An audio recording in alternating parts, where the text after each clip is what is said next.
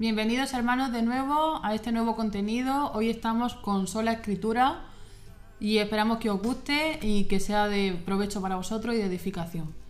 Eh, eh, voy a empezar con un, con un dicho que dijo Martín Lutero en, en la dita de Worms, que dice, a menos que no esté convencido mediante el testimonio de las escrituras o por razones evidentes, ya que no confío en el Papa ni en su concilio, debido a que ellos han errado continuamente y se han contradicho. Me mantengo firme en las escrituras a las que adopto como mi guía, mi conciencia es prisionera de la palabra de Dios y no puedo ni quiero revocar nada reconociendo que no es seguro o correcto actuar contra la conciencia. Que Dios me ayude. Amén. Saludos hermanos, muy buenas noches ahora.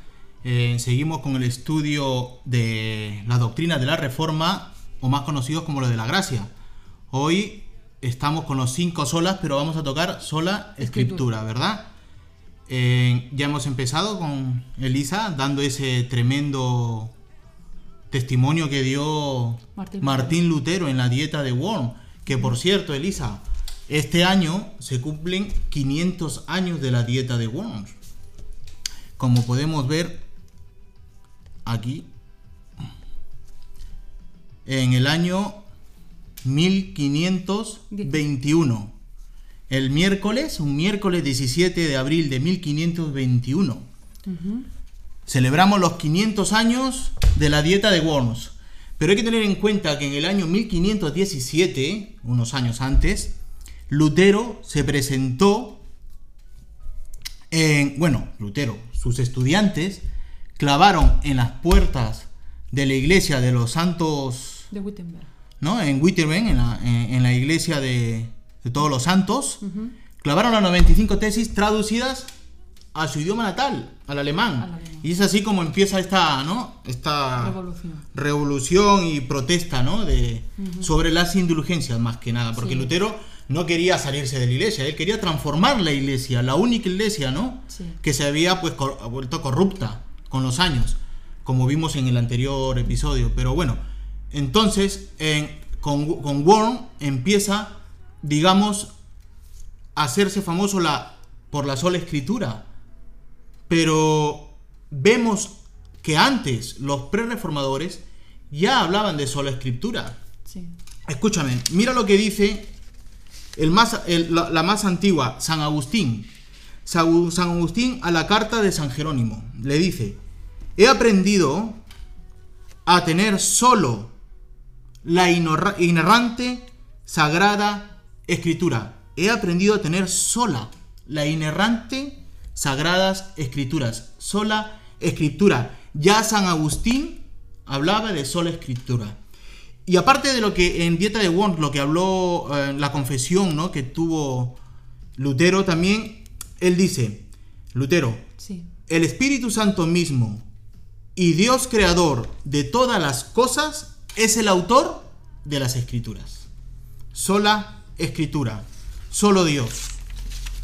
Esto ha sido una, una- como una introducción a- de lo que ya habíamos visto antes en el capítulo anterior. Y con esta intro, ¿me podrías decir qué es lo que significa sola escritura? Sola escritura. Bueno, para empezar, esta sería la primera sola y, y es la base de las demás solas. Esta sería la base en la, en la que sustentan todas las solas, ¿no? Sola gracia, sola, Sola fe, solo Cristo y solo la gloria a Dios, o soli deo gloria. Sí. Bueno, sola escritura. ¿Qué es sola escritura? Sola escritura o solamente la escritura afirma la doctrina bíblica de que solo la Biblia, solo la Biblia es la autoridad final para todos los asuntos de fe y Práctica. práctica y conducta. Práctica, conducta. Final para todos los asuntos de la fe y práctica, ¿verdad? Entonces, la escritura y solamente la escritura es la norma por la cual todas las enseñanzas y doctrinas de la iglesia cristiana deben ser medidas. O sea que la sola escritura es una medida de todas las doctrinas, depende solamente de sola escritura. Nos regimos por ellas.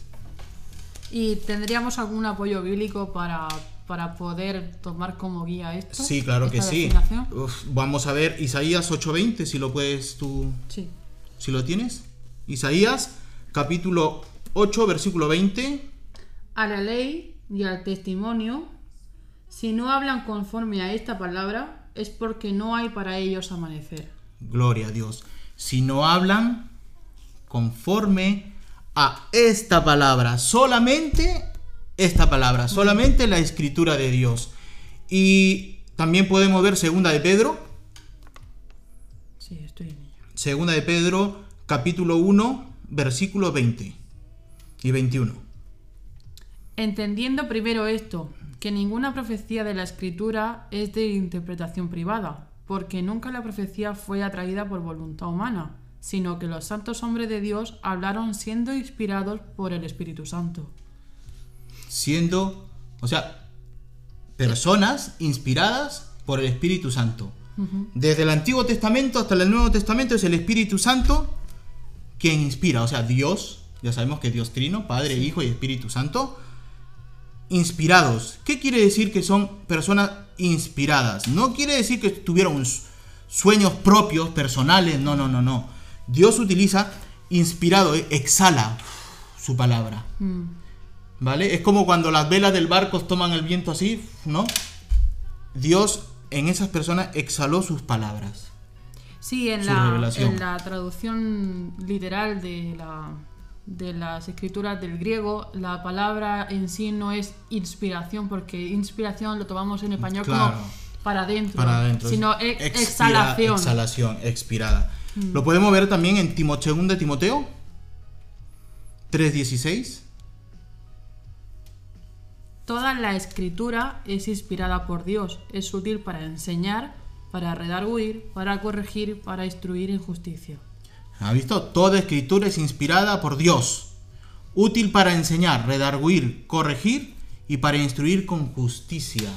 Hmm, Me- te, te das cuenta que es inspirada para enseñar, para redarguir, para corregir y para instruir en justicia. Mm, El versículo 17 también me gusta porque dice, a fin de que el hombre de Dios sea perfecto, eternamente preparado para toda buena obra.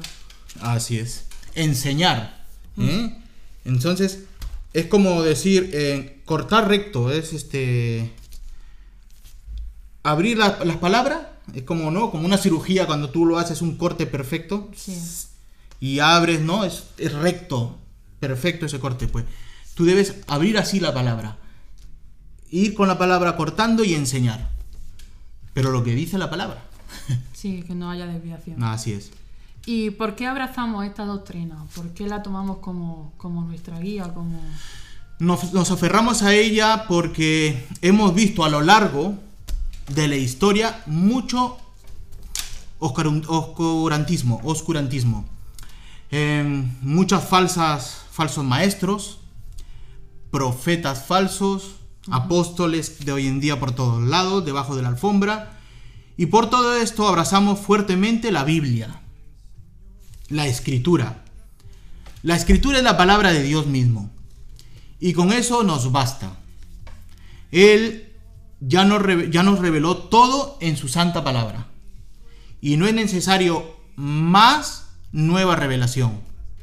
Así que no necesitamos nuevas interpretaciones con conjeturas y sueños de apóstoles, sueños de profetas. Así que la Biblia contiene, y solo la escritura, solo la Biblia contiene lo que la iglesia necesita. No necesitamos apóstoles, no necesitamos profetas, falsos maestros que van con sueños, que bajé al infierno, que vol- volví a subir, que me transporté, que hago una esfera, ¿no? Sí. Y he soñado, ayer soñé y Dios me ha dado una palabra nueva, una revelación, no. O que, Sola escritura o que interpretan la Biblia a su antojo. a su antojo personal. Mira lo, em, lo que quiere decir. Cuando ellos dicen, he tenido un sueño y Dios me ha hablado. No, no, no, tú no has tenido un sueño y no, Dios no te ha hablado. Lo tuyo ha sido un deseo subjetivo, un deseo personal. Y tú has creído que el Señor te está hablando. No, el canon se ha cerrado. Mm, Dios utilizó profetas, Dios utilizó apóstoles, hasta el último, y la, la- la palabra se cerró. El canon se cerró. No puede haber más revelación porque en la Biblia nos los prohíbe en, en Apocalipsis y luego en el Antiguo Testamento, como ya vamos, vamos a ver más, más adelante. Así es. Así que lo que la iglesia necesita solamente es la sola escritura.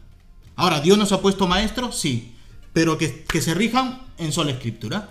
Ha puesto obispos, maestros, ¿no? Ha puesto diáconos llenos del Espíritu Santo y que entiendan, como dice en Timoteo y Tito, ¿no?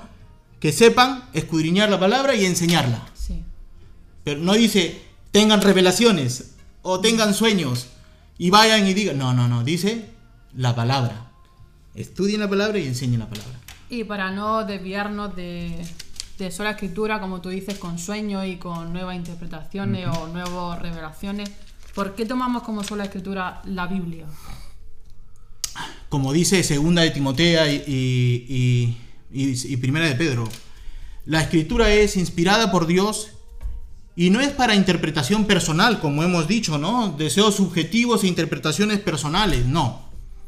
Al ser inspirada por el mismo Dios, es ya inerrante, infalible, con autoridad, suficiente.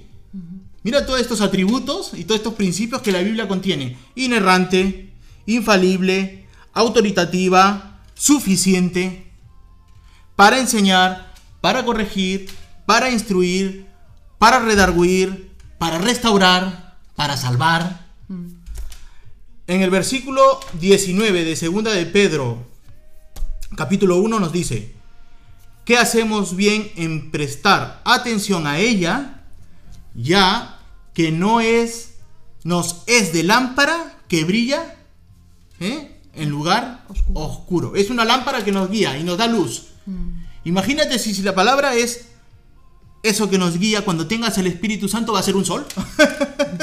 el Espíritu Santo es un sol que nos vuelve día a la oscuridad. Tenemos la palabra y el Espíritu Santo que nos interpreta la palabra no personalmente, lo que yo quiero entender. No, la interpretación es una sola. Y para ello Dios, a través de los reformadores, nos ha dado principios de estudio, que lo vamos a ver ¿no? más adelante, qué principio de estudio es ese, para poder sacarle todo el, el- el zumo, el, el jugo a, a la palabra, ¿no? Hmm, Como decía Martin Lloyd Jones, todos los problemas de la iglesia y del mundo se deben a una desviación de la autoridad de la palabra. Y co- cogiendo esta frase de Martin Lloyd Jones, ¿por qué se desvió tanto la autoridad de, de la, de, esta, de esta escritura? De sola- Bueno, antes, eh, Martín de- Lutero, De, Martín Lutero. ajá, antes de Martín Lutero, la interpretación era alegórica. Hmm, No era solamente alegórica, pero la mayor forma de, de leer la palabra, una que era en latín, Sí, era principalmente en latín, no la podía interpretar el pueblo, solo la interpretaba el, el- el- el cura, el padre, eh, quien Sí. estuviera ahí en, en un lateral, porque ya sabemos que principalmente en la iglesia católica estaba la mesa con la, con la Eucaristía, ¿no? sí. Eh, que Dios se, Cristo se convertía en sangre y en pan, y el púlpito estaba en un lateral y predicaban 15 minutos, 10 minutos. Hmm, Entonces, y en latín. O sea, imagínate Lutero en Alemania. Estaba el, el santo ahí, el cura, y en latín. ¿Qué entendías? Ni pío. Pues si sabía latín algo, pero nada. Entonces esto fue un abuso alegórico en latín. Así que además que toda la escritura estaba únicamente traducida en latín. Esto lo vemos en... Ahora, hay que recordar que la... eh, para la Iglesia Católica, la escritura no es la única fuente autoritativa y eso, no, no, no, no. Ellos toman sola escritura, tradición y el magisterio de la iglesia. hmm, En el magisterio de la iglesia están sus concilios, pero sus concilios son cuando el papa se siente en su silla papal y habla ex cátedra. ¿Eso qué quiere decir? Que lo que él dice es palabra de Dios. Entonces tenemos la palabra, que para ellos es inerrante, pero no suficiente. Para ellos es inerrante, que no tiene errores, que tiene autoridad, pero no es suficiente. Así que necesitamos las tradiciones y es cátedra, el magisterio de la iglesia. Para ellos es estas, estas tres formas que te salvan.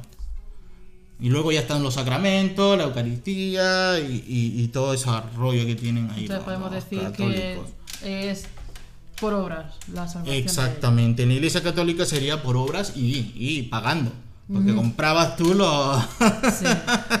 pagabas y comprabas. Entonces, ese es para ellos la iglesia. Ahora, ellos sí están de acuerdo con nosotros, por ejemplo, que existen dos revelaciones. Está la revelación general o natural, que es que Dios se revela a través de la naturaleza. O sea que nadie puede negar que Dios no existe, porque si tú ves la naturaleza dices, hay un creador, hay un Dios. Y está la revelación especial, que es la escritura. Pero claro, ahí chocamos. Nosotros estamos de acuerdo con la Iglesia Católica que la revelación natural y general, sí, creemos lo mismo. Luego está la revelación de las escrituras y ahí chocamos. Porque nosotros solamente sola escritura. Pues ellos están sola escritura, no. Están la escritura, el magisterio de la Iglesia y las tradiciones. Las obras. La salvación se gana por, por obras. Y podemos decir que hoy en día muchas iglesias vienen a hacer lo mismo, aunque no sea solo en tradición de, de alabar un santo. Sí. Además eh, de... Sí, nosotros hoy en día hacemos lo mismo. Muchas iglesias hacen lo mismo que la iglesia católica. Van con sueños y profetas y apóstoles y, y, y te enseñan otras cosas que están fuera de la Biblia. Los mormones tienen sus libros. ¿No? Nefini y, y no. Sí. Que le dio, vino el ángel Moroni, le dio, ¿no? Un- unas piedras, unas gafas, un sombrero y lo tradujo con las placas de, de oro que desaparecieron de la nada y hizo sus dos libros más la Biblia. Claro, la Biblia aparte primero son las mías, mis dos libros, aparte del libro de él, de sus historias, que es sagrada. Luego tenemos también a, a lo- a los testigos de Jehová con su propia traducción de la Biblia. ¿Me entiendes? Y, y si tú buscas por ahí vas a encontrar que en una época, de- en, en el tiempo de la, de- de la reforma, hubo un grupo de personas que, como no les gustaba lo que decía la palabra, se juntaron y dijeron, bueno, mira, vamos a, a comprar unas tarjetas roja y amarilla y vamos a ponernos de acuerdo. Donde no nos guste, vamos a sacar la tarjeta roja y amarilla y vamos a, a quitar esa parte de la Biblia. Mm, Entonces este grupo decían, pues esta parte no me gusta, esta parte sí me gusta, esta parte creo que habla Cristo, creo que esta parte no habla Cristo. Y hicieron su Biblia, eh, en serio, en el seminario lo llevé y es alucinante. O sea, lo que me gustaba y lo que no me gustaba es como que le dieras ahora a los progres, le dieras, no, toma, vamos a... No, porque están en la iglesia, hay cristianos progres ahora, ¿no? Hay cristianos liberales. Dale la tarjetita roja y amarilla, uy, aquí habla de, de lo X. sí. Así que lo vamos a quitar porque esto me ofende y lo vamos a quitar, ¿no? Pasó en ese tiempo y pasa hoy en día. Entonces, con más razón, entonces cogemos como, como guía la palabra del Señor y no, para no desviarnos de- así de esa manera. En el, con- por ejemplo, en el Concilio de Inerrancia de Chicago en 1978 dice, escritura, norma suprema que ata la conciencia, la Iglesia está subordinada a ella. Negamos que los credos de las iglesias, concilios o declaraciones tienen una autoridad superior o igual a la autoridad de la Biblia. Así es. Y eso fue hace poco, ¿eh? ¿Eh? Hace poco ahí estuvo R.C. Sproul, que falleció hace unos años. Y sí, eh, yo les recomiendo descargarse, lo puedes encontrar tú, eh, el concilio de, de Chicago, de 19 sobre la inerrancia de la palabra. Y también puedes encontrar en inter- internet, vas a encontrar todas las confesiones, que más adelante vamos a hablar so- conf- sobre las confesiones y, y los concilios. Y entonces, ¿qué aplicaciones podríamos darle a... A la sola ¿Quién- escritura. ¿Qué tiene sola escritura? ¿Qué aplicaciones tiene? Bueno, la- las aplicaciones de la Biblia o, o atributos también podemos llamarle, pues que es inspirada por Dios Hmm, eso ya lo hemos visto. y solamente Dios. Sí. No, en estos tiempos no viene nadie diciendo Dios me ha revelado, no. En su momento fue inspirada por hombres, pecadores, que Dios escogió profetas, Jesús que es Dios escogió apóstoles para inspirar su, su palabra. Su palabra es completa, o sea que el canon está cerrado. Juan cerró. Y ahora lo vamos a ver el versículo. Sí. Eh, es inerrante, o sea que es nuestra fuente perfecta. Es infalible, que no falla. Y autoritativa. Tiene autoridad suprema en, en la fe y en la práctica de la iglesia. Hay que entender que la iglesia es la columna y sostén de la verdad. La iglesia cristiana, evangélica, protestante, reformada, ortodoxa, conservadora, de sana doctrina, hay que decirlo todo porque si no se nos escapa algo. La iglesia es la columna y sostén de la, de la verdad, como lo estamos diciendo aquí. Y se basa en sola escritura, autoridad suprema, suprema de la fe y en la práctica. Así que la palabra es se interpreta a ella misma. ¿Te das cuenta? Yo, eh, Pedro dijo, ¿no? Hay cosas difíciles que Pablo dice y no le entendemos, ¿no? Vale, no te preocupes. Porque si Pablo lo dijo, otro, otro apóstol también lo ha dicho. Porque es la inspiración del Espíritu Santo. Entonces, ¿qué es? Que la palabra se interpreta ella misma. No es de interpretación privada. No es que yo voy a interpretar la palabra, no. Voy a utilizar técnicas de interpretación pero que tienes que recordar que en esos versículos oscuros, en la palabra también hay eh, versículos claros que nos van a dar mayor entendimiento a esos versículos. Mm. Y, requiere reglas de interpretación, como estás diciendo, ya que dices que no se hay que... Sí, sí, sí. Ah, hay una regla de interpretación que lo, ah, yo lo estudié en los seminarios, en el C22, en el C415 y ahora en el seminario de William Carey lo primero que te van a enseñar, y, yo llevé en el C415 con Will Graham, y ahora lo he llevado también en el seminario con otro profesor, es la hermenéutica. Hermenéutica. En la hermenéutica vamos a encontrar las reglas de interpretación, ¿no? Es una ciencia de interpretación de la Biblia. Esta hermenéutica, por ejemplo, em, nos va a ayudar a ir a la Biblia y poder interpretarlo de forma histórica y gramatical. Ahora, en este caso es el español. Tenemos una Reina Valera de 1960, pues vamos a usar la gramática española. Vamos a estudiar la historia de Israel. Vamos a ir a la Biblia, qué nos dice, qué dice Dios y qué habló Dios en ese momento para esa, y, eh, ese grupo de personas, ¿no? Israelitas o en el Nuevo Testamento a, los israelitas y, y, qué quiere decir. Su cultura, ¿no? Su forma de pensar, ¿no? Su historia, los años.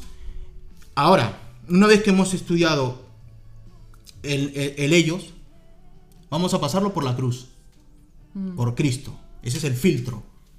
Para que después de Cristo pueda ir a nosotros. Y una vez en nosotros, el pastor va a aplicarlo para la iglesia. Claro, si tú estás estudiando tu Biblia propia en casa, pues va a quedarte para ti, ¿no? Pasando por Cristo para ti. Pero si tú eres pastor, pastor, no profeta ni apóstol, pues la vas a aplicar para la iglesia y para el tiempo que estamos viviendo, ¿no? Por ejemplo, si tú estamos en el tiempo del COVID, pues tú agarras, ¿no? En, el Salmo, el Señor es mi pastor, nada me faltará. Mm.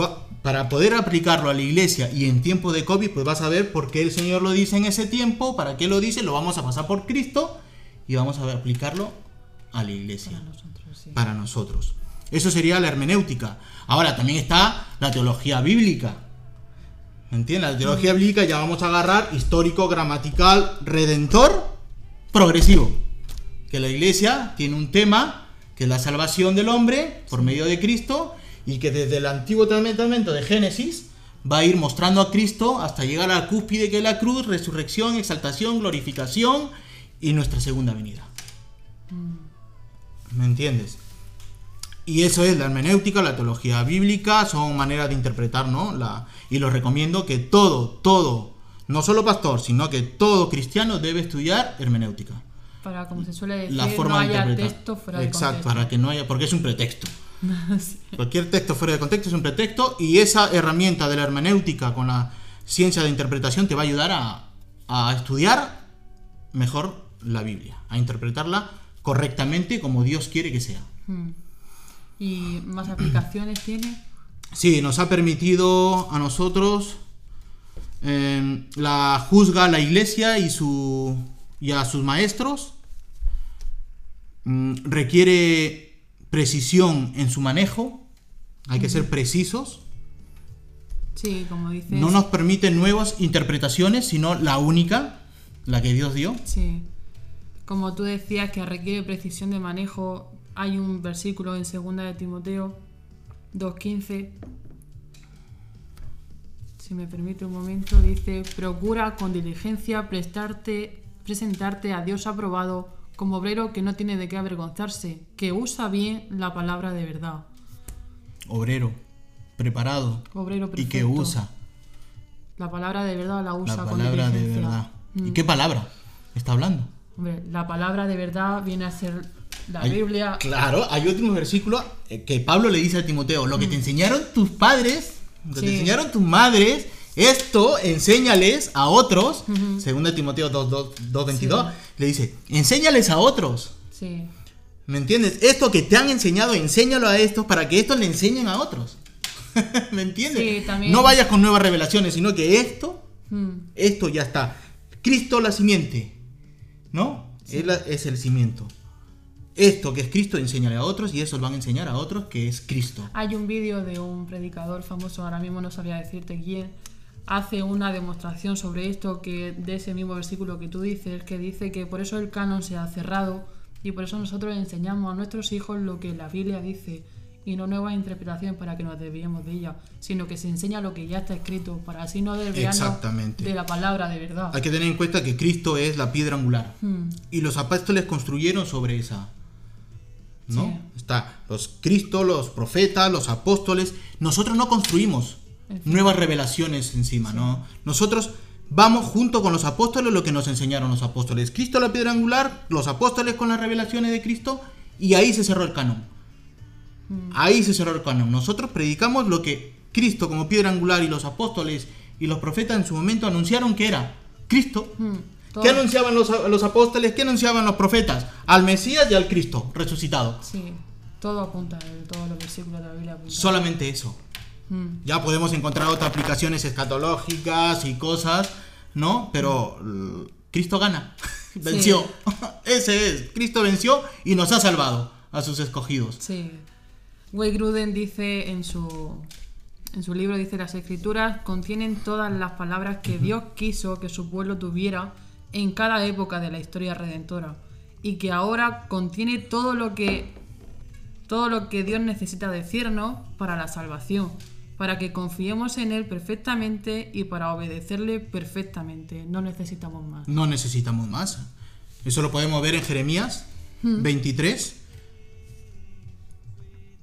Jeremías 23. 25 al 29. Yo he oído lo que aquellos profetas dijeron, profetizando mentiras en mi nombre, diciendo soñé, sueños. ¿Has- ¿Hasta cuándo es- estará esto en el corazón de los profetas que profetizan mentiras y que profetizan el engaño de su corazón? ¿No piensan cómo hacen que mi pueblo se olvide de mi nombre con sus sueños? que cada uno cuenta a su compañero, al modo que sus padres se olvidaron de mi nombre por Baal. El profeta que tuviera un sueño, que cuente el sueño, y aquel a quien fuere la- mi palabra, cuente mi palabra verdadera. ¿Qué tiene que ver la paja con el trigo? dice Jehová. El que tenga un sueño. Hoy, últimamente, escuchamos a estos profetas, apóstoles y hasta pastores, ¿eh? Pastoras, diciendo he soñado. Y a veces es un sueño colectivo, ¿sabes? Porque salta el otro, sí, yo también soñé, yo también soñé, lo mismo. Un una histeria colectiva, un sueño colectivo. Sí. Nuevas revelaciones. ¿Y qué le dice Dios a estos que van con nuevos sueños? Si tienes un sueño, cuenta tu sueño. Pero el que tiene mi palabra, que Que- cuente mi palabra verdadera. Exactamente. ¿Qué tiene que ver La paja con el trigo. la paja, tus sueños, que no es la palabra, Mm. con el trigo que da vida, que da de comer? ¿Qué tiene que ver? En el versículo Falsos ve- profetas. En el versículo 29 que sigue dice, no es mi palabra como fuego, dice Jehová, y como martillo que quebranta la piedra. Exactamente. Como dice otro versículo, que cambió nuestro corazón de piedra a corazón de carne por medio de Cristo. Por medio de- Deuteronomio, por ejemplo, Deuteronomio 18, versículos 20 al 22. Del 20 al Ujú, 22. Del 20 al 22. El profeta que tuviera la presunción de hablar palabra en mi nombre, a quien yo no le haya mandado hablar, o que hablar en nombre de dioses ajenos, el tal profeta morirá. Y si dijeres en tu corazón, ¿cómo conoceremos la palabra que Jehová no ha hablado? Si el profeta hablare en mi nombre, y no se cumpliere lo que dijo, ni aconteciere, es palabra que Jehová no ha hablado. Con presunción la habló el tal profeta, no tengas temor de él. Estos profetas de hoy en día, que van por ahí, que polulan por ahí, deberían dar gracias que Cristo vino a cumplir las leyes ceremoniales y algunas judiciales que hoy en día le estuviéramos apedreando. Gracias a Dios, Dios es eh, benigno, es misericordioso, ya Dios, como su palabra es clara, apedreenlo, pero claro, no lo vamos a apedrear, vamos a tener misericordia y amor por estos profetas y vamos a orar por ellos. Pero hermano, no hay profetas, no hay apóstoles, no hay pastoras. La palabra es clara, sola escritura, y ya estamos viendo Deuteronomio, Jeremías. ¿eh? Ahora, no hay nuevas revelaciones, esto lo podemos ver en Apocalipsis. Apocalipsis. ¿Aquí lo tienes? Sí, Apocalipsis 22, 18. Pero hay otro versículo también que en Proverbios 30 del 5 al 6 que dice, toda palabra de Dios es limpia, Él es escudo a los que en Él esperan, no añadas a sus palabras para que no te reprenda y seas hallado mentiroso. Esto en el Antiguo Testamento. Ya nos viene diciendo, ¿qué nos dice? que no añadas a sus palabras. No añadas a su palabra. Para que no te reprenda. Mira, esto es en el Antiguo Testamento. Ya lo tenemos en Apocalipsis, que ahora lo vamos a leer. Sí. Pero lo tenemos en, el Antiguo. No añadas a su palabra. Proverbios 30 del 5 al 6. Exactamente. Deuteronomio 4.12, 4.1.2, Deuteronomio.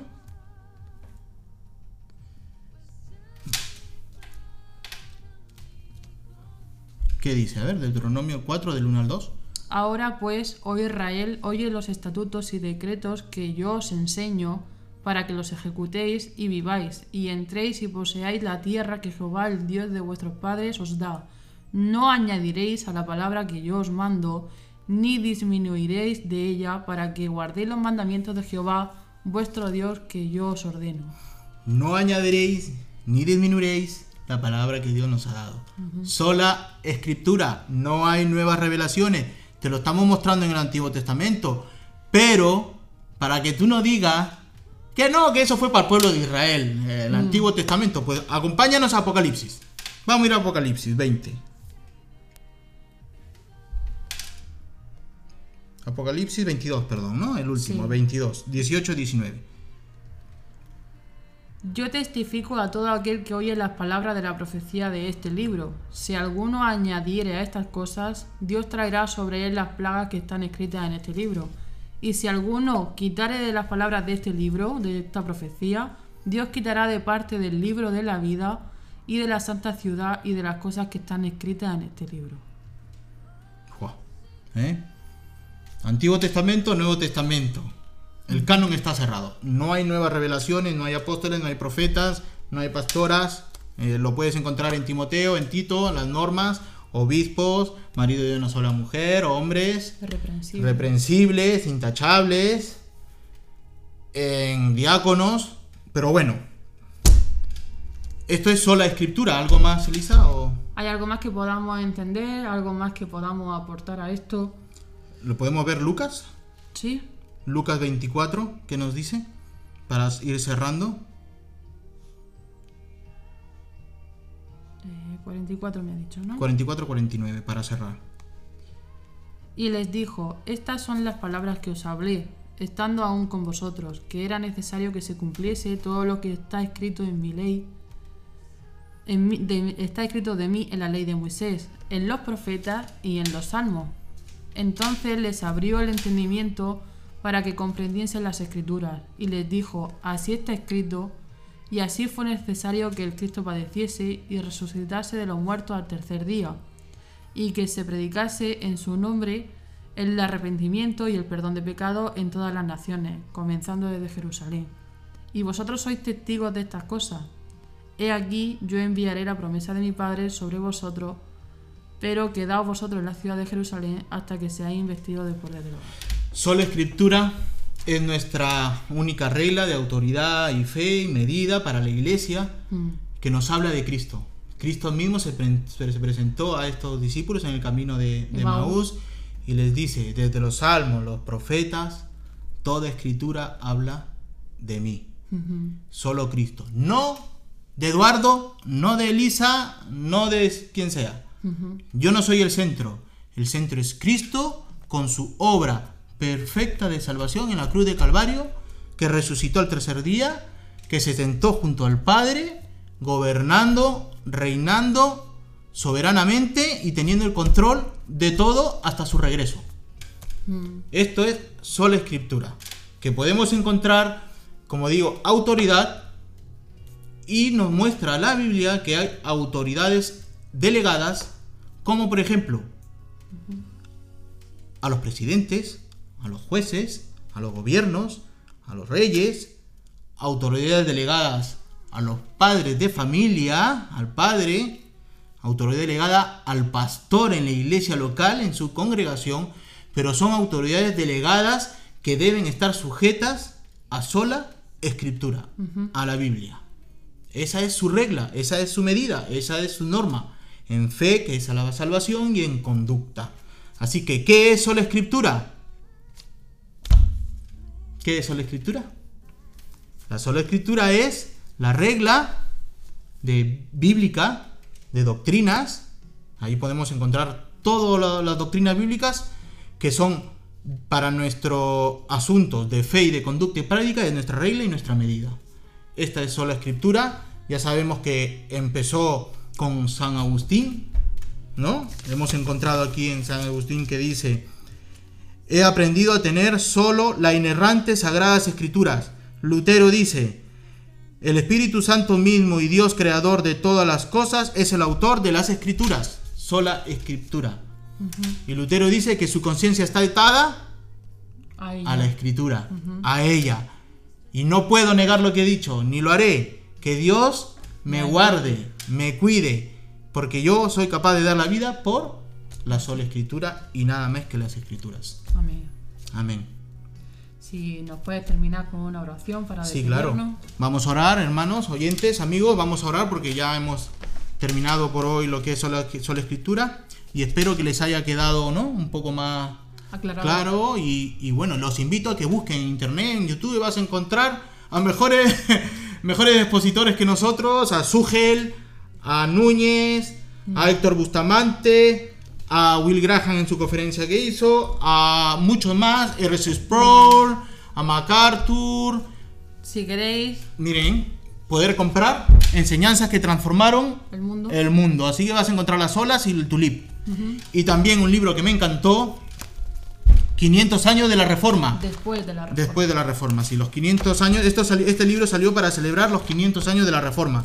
Vas a encontrar autores como Luis Cano, Andrés Birch, José Grau, Demetrio Cánovas, José Moreno, José de Segovia, que me gusta José de Segovia, madre mira con su, con su programa. Esto gusta más. 500 años después de la reforma, ¿no? 500 años después.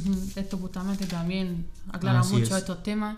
Sí, me encanta. R. Sproul Apar- es una máquina, guau. Mm, aparte de, de estudiar también con otros maestros que son muy buenos, os, os alentamos a que vosotros también mismos buscáis en la palabra del Señor para que vosotros mismos, hacer, a todo lo que enseñan, acostumbraros a, mm, ¿cómo se dice?, corroborarlo con las escrituras. Con las escrituras. Para que nadie os engañe. Tenemos palabra. maestros, tenemos maestros muy buenos que Dios ha puesto para poder aprender de su palabra, que tienen más luz que nosotros, pero siempre hay el mejor maestro de los maestros, que es el Espíritu Santo, que nos va a conducir a través de la palabra. Sí, y nos va a enseñar, nos va a dar redarguir para enseñar a otros, que nuestra misión es esto, enseñar a otros, por eso estamos aquí, por eso hacemos esto. Sí, Así que vamos a terminar orando. Eh, un momento. Sí. ¿Oramos, Elisa? sí. Señor, gracias por tu palabra, sola escritura. Te damos gloria, honra, adoración, porque nos has dado tu palabra perfecta, inerrante, suficiente, autoritativa, Señor. Inspirada por el Espíritu Santo, Señor, a través de todos estos años, damos gracias a Dios porque la tenemos completa. No necesitamos más que la palabra, Señor. Gracias, Padre, por tu palabra. Gracias que podamos exponer sola escritura para que sea de edificación a hermanos que recién están empezando con estos temas y salvación para aquellos que tú, Señor, has escogido y llamado, Padre mío. Gracias por tu palabra, gracias por sola escritura. En el nombre de Cristo Jesús. Amén. Amén. Nos vemos en la próxima, hermanos. Todo esto es gracias a Radio Vida y Gracia y Al Espe- ministerio. Vida y Gracia. Ministerio Podéis Vida y Gracia. buscarnos en redes sociales y en la página oficial videgracia.com. Así es, en las redes sociales como Ministerio Vida y Gracia, en YouTube, en Instagram, en Facebook, dale me gusta, la campanita y pues compártelo para que otros puedan ser edificados con esto. Nos vemos en el siguiente que será Sola Fide, me parece. Sí, Sola Creo Fide. que es Sola Fide, solo por la fe, que esto Lutero también Sí. estaba sola la escritura, lo que le buscaba era una redención, la sola fe. Así que nos vemos en el próximo estudio de Sola Fe. Nos vemos, hermanos.